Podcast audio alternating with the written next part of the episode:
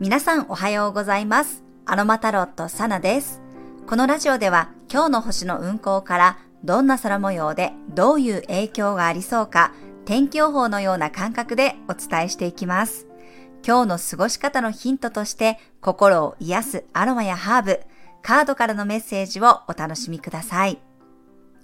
はい、今日は12月17日の日曜日です。今日の月は水亀座エリアに滞在しています。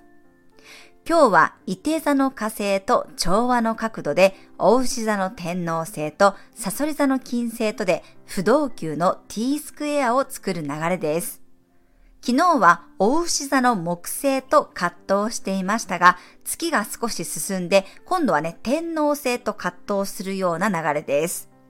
ただね、水亀座の支配星が天王星なので、葛藤している配置ではありますが、変化かける変化ということで、ブレイクスルーをね、起こせる可能性があります。伊手座の火星も未来に向かって冒険しようとするエネルギーなので、自分の中で狭い枠の中から飛び出していったり、制限を外していけるかもしれません。水亀座や天王星の反骨精神に、伊手座の火星が火を注ぐので、自分の挑戦しようとするパワーがね、強いです。え私も昨日は子供部屋の片付けがね、ほとんど終わりました。その中でね、小さい頃から娘がね、ずっとこう使ってきたキッチンセットやおもちゃ、ぬいぐるみがね、あって、まあ、それをね、もう小学生になった娘にいらないって言われたんですよね。で、私はもう、えー、いらないのってちょっとね、ショックだったんですけれども、もうね、娘はやっぱりこう成長したので、もうそのね、ベイビーが使うようなものはいらないってはっきり主張されました。なんかそのおもちゃっていうのは海外でね、ちょっとずつ、ちょっとずつね、買い揃えていた、全部ね、思い入れのあるおもちゃだったので、まあ娘にね、はっきりいらないって言われて、ショックを受けつつもね、ああ、そうだよね、もうベイビーじゃないもんねって言いながら、泣く泣くね、じゃあさよならしよっかって言いながらね、片付けをしました。まあ娘のね、趣味思考っていうよりは、完全に私が自分の好みで買い揃えたものばっかりだったので、まあ娘にね、こう主張されたというか、それはノーですってはっきりね、言われたような感じでしたね。結構ね、日本では手に入らないものばっかりなのに、これ全部手放すのかっていうね、葛藤がありつつも、まあもうでも持っててももう使わないしねってね、ちょっとなりましたね。はい。まあでも今日はね、えー娘のお友達がね、10人ぐらいね、家に来てクリスマス会を開きますので、まあ最後にね、このおもちゃで遊んでもらって、気持ちよくさよならできたらいいのかなと思います。ここ数年で一気にね、まあ、幼児から少年少女っていう感じで、まあ、子供たちのね、成長が著しかったので、まあ、今回引っ越したらね、子供たちの部屋の雰囲気もガラッと変わると思います。でも、これも成長であり、大人にとってのこの2、3年とね、子供にとっての2、3年じゃ、やっぱりこう成長のね、度合いが違いますので、その変化をね、受け入れる必要があるなと感じました。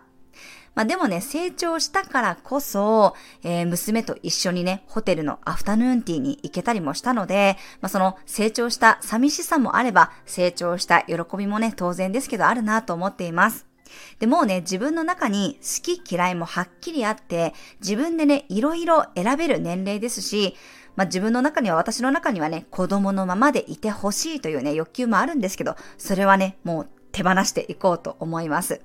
まあ、ついついね、子供のこととなると、ついね、感情的になってしまうことがありますが、やはり支配することとね、心配することっていうのは違うので、できるだけ私もね、本人と対話しながら、本人たちの意思を尊重して、うん、自分たちで決めるっていうことをね、してもらえたらいいのかなと思います。まあでもね、自分の中にあるね、寂しい気持ちはね、ちょっとね、伝えようとは思ってますね。はい、今日は日曜日ではありますが、自分の中にあるコントロールしたい欲求やこだわりを手放せることがあるかもしれません。まあ、天皇星というのはね、変化のエネルギーなので、自分の中でこだわりを手放す必要がありますが、夜になると、伊手座の太陽ともね、調和の角度を作ります。何かを変えないといけないにしてもね、すごく前向きに未来に向かって突き進めるんじゃないかなと思いました。ただですね、今日は、伊手座の太陽と魚座の海王星がすごくタイトに90度の葛藤の角度を作ります。ちょっとね、自分の理想が大きすぎたり、夢が壮大になりすぎる可能性があります。前回の伊手座新月のメッセージでもお伝えしましたが、少しね、現実を見て行動していく必要もあるでしょう。的をね、いるために、ある程度的をね、絞る必要があります。自分の未来のビジョンを見つつもね、現実的には今どうしたらいいか、何をするべきなのかもね、一緒に考えていきましょう。はい、今日はユーカリやオレンジの香りが前に進むエネルギーをサポートします。自分の方向性がぼんやりしているように感じる方は、ペパーミントやローズマリーの香りを活用してみてください。はい、では12月17日のカードからのメッセージ1枚もらっていきます。はい、こちらです。せーの、よいしょ。お、ハーモニーのカードが出てきました。はい、ダイアルカナ6番のラバーズのカードに相当するものです。うん、なんかね、やっぱり水亀座とか天皇星のエネルギーって、ちょっとね、偏屈っていうか、あのー、斜めに飛んでいくような変化球のね、エネルギーでもあるんですけど、でもなんかこのハーモニーのカードを見ていると、そういうふうにちょっとこう、道筋が変わるというか、自分の中で変化を起こしたとしても、あとは、ノーマルじゃなかったとしてもね、なんかその進む先っていうのはやっぱり自分にとっての調和の世界であり、望む世界であり、たとえなんか生き方を変えたとしても、主張を変えたとしても、何か変化を起こしたとしても、その先にはね、自分の望む世界があるんですよっていうことを今回は言っているように感じました。なので、まあ、素直に自分の心にね、従うといいよっていうことを伝えていると思います。いつもお伝えしてますが、自分の中で葛藤する気持ちもね、自分の本音なんですよ。その葛藤する気持ちに蓋をするのではなくって、あ、自分の中でこういう気持ちもあれば、こんな気持ちもあるんだなってことをね、受け入れることが大切ですよ。そこに突破口がありますよっていうことをね、伝えていると思いました。はい、ぜひカードからのメッセージお受け取りください。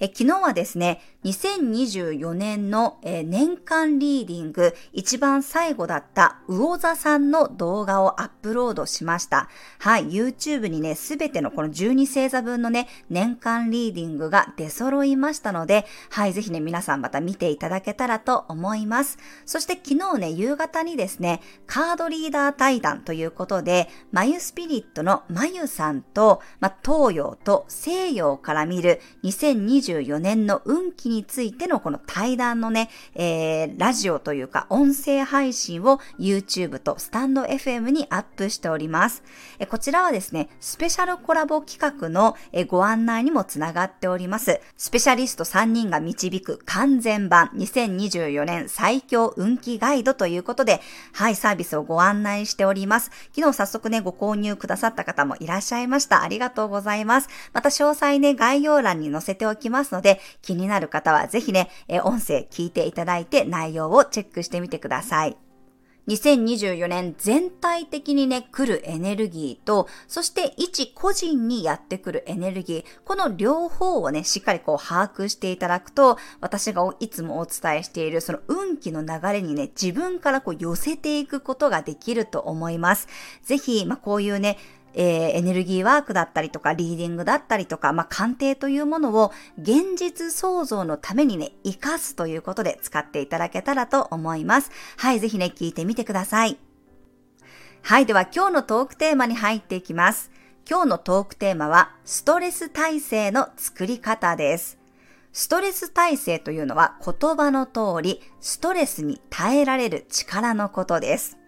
なんですが、なんかこのストレスに耐える力ってちょっと嫌じゃないですか？なんでそんな我慢してストレスかけなきゃいけないのって私はね、ちょっと思ってしまいました。まあ、そもそもこのストレスっていうのは、外部からね、刺激を受けた時に生まれる緊張状態のことです。まあその中でもね、いくつか種類があると思うんですけど、例えば、あの天気ですね、天候とかね、騒音から来る環境的な要因のストレス。あとは病気とかですね、睡眠不足とか身体的な要因のストレス。そして不安や悩みなどの心理的な要因のストレス。まあ、あとは人間関係がうまくいかないとかね、仕事が忙しいとか、まあ、そういった社会的な要因のストレスがあると思います。で、まあ、こういうストレス耐性っていうのは、主に心理的な要因のストレスとかね、社会的要因のストレスのこの耐性について言われてるんじゃないかなと思いますね。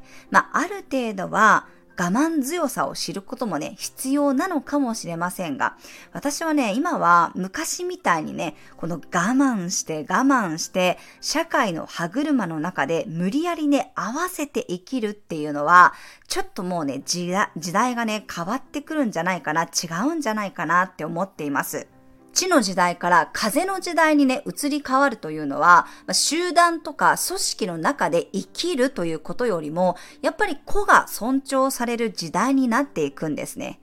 なんかこう自分の体は丸いのにね、無理やりこう三角形の型にね、はめ込んでいくような生き方ではなくて、もっともっとやっぱり自分らしさっていうものがこれからはね、大切になっていくと思います。合わない靴をね、履いていたら当然ね、靴ずれして歩けなくなりますよね。だから、ストレス耐性を作るよりも、私はね、自分にとってのストレスをまず知ることが大切かなと思います。最近では好きなことを仕事にするっていうイメージが強いかもしれませんが、自分にとってのこの好きがわからない方は、自分にとってのストレスとかね、嫌いなこと、嫌なことを知っておくことが大切です。自分のストレスはどういうところから来るのかをね、ぜひちょっとね、意識してみてください。例えばね、飲み会とか、まあ、女子会でもいいですね。飲み会とかがこう嫌いだったとして、飲み会の何が嫌なのかをもう少し深掘りしてみるといいです。例えば、周りの人の話を聞かなきゃいけなくて、疲れてね、ストレスが溜まるって人もいればね、話を聞くのは別に嫌じゃない。だけど、自分の好きなタイミングで帰れないのが嫌だって思ってるかもしれませんよね。あとは、シンプルに自分のお金をそこに使いたくないって人もいると思います。でもそういう人はもしかしたらお金を払ってもらえるなら全然参加するよっていうかもしれないです。ただ単に飲み会が嫌だっていうにしても、もう少し何が嫌なのかを深掘りして原因をね、はっきりさせるといいです。これと同じように仕事が嫌っていうのも何が原因なのか、例えば残業が嫌だったら、なんで残業が嫌なのか。それは自分にやりたいことがね、他にあるからかもしれません。趣味に時間を使いたい。じゃあ、趣味に時間を使えるんだったら、仕事自体は嫌じゃないかもしれませんよね。そうやって自分の嫌なこと、ストレスがかかることをもう少し細かく見ていくと、自分の大切にしたい基準とかね、価値観というものが見えてきます。それが分かったら、じゃあそのストレスを少しでも解消するためにどうしたらいいかっていうことを考えて行動するということがね、私は大切になると思います。ただただ漠然と嫌だな、苦しいな、ストレスがあるなって思うだけではなくって、何がそんなに嫌なんだろう？自分はどうなったら幸せなんだろう？そのね、ストレスがかかっているもう一歩ね、先を見ていただくといいと思います。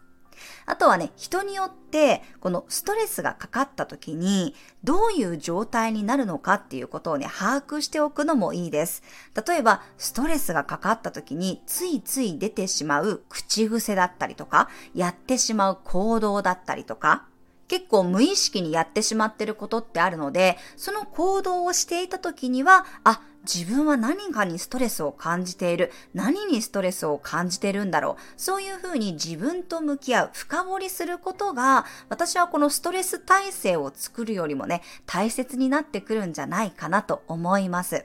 はい。私はやっぱりこう自分の個性を知って、その個性をね、直そうとしたりとか、あとは無理やり周りに合わせようとするんじゃなくって、いかに自分に合った環境に自分を置くかということがね、とても大切切になると思っています。そのために、ね、自分の個性を先生術で知ってみたりとか、あとは日々自分がモヤモヤすること、ストレスがかかること、嫌いなこと、嫌なこと、そういうことをね、知っておく、把握しておくと、息苦しさがね、変わってくると思いますので、ぜひね、皆さんもこのストレス耐性を作るというだけではなくって、何にストレスを感じているのか、何が嫌なのか、何が避けられたら自分は幸せになるのか、そういうところころもね、ぜひ考えてみてください。はい、以上が今回のトークテーマです。では最後になりましたが、12星座別の運勢をお伝えしていきます。お羊座さん、自由度の高い日、友人や仲間との交流から新しい視点がもたらされそうです。お牛座さん、達成感のある日、自分の中での目標やこうしていきたいというものを明確にしておくと、すごくいい流れで到達できそうです。双子座さん、遠方から連絡が入りそうな日、もしくは自分がすごく遠い場所に興味を持つかもしれません。蟹座さん、とてもいい連携が取れそうな日、お互いに協力しながら歩みを進めることができそうです。相手が何を求めているかを見抜くことができるでしょう。獅子座さん、相手から刺激をもらう日。自分とはタイプが違ってもなんだか気になってしまいそうです。積極的に声をかけてみましょう。乙女座さん、メンテナンスの日。他の誰でもなく自分に奉仕することが大切になります。自分をケアすることで幸せが循環していきそうです。天秤座さん、全力で楽しむような日。イベントやテーマパークなどの華やかな場所でこそ自分の魅力が全開になりそうです。サソリ座さん、自分の居場所で心を充電する日、すごくほっこりしたり、おもてなしされることがあるかもしれません。穏やかに過ごせそうです。伊手座さん、活発なコミュニケーションの日、アンテナの感度が良くなっているので、自分の好奇心に従ってみましょう。ヤギ座さん、いろんなものを取り込むような日、貪欲に欲しいものを狙いに行けそうです。遠慮せずに行きましょう。水亀座さん、前線に出ていくような日、自分の裁量で物事を進めていけそうです。経験者の意見にも耳を傾けてみましょう。魚座さん、見えない部分に光が当たる日、心のモヤモヤが晴れてきそうです。一人で過ごす時間も大切になります。はい、以上が12星座別のメッセージとなります。それでは皆さん素敵な一日をお過ごしください。お出かけの方は気をつけていってらっしゃい。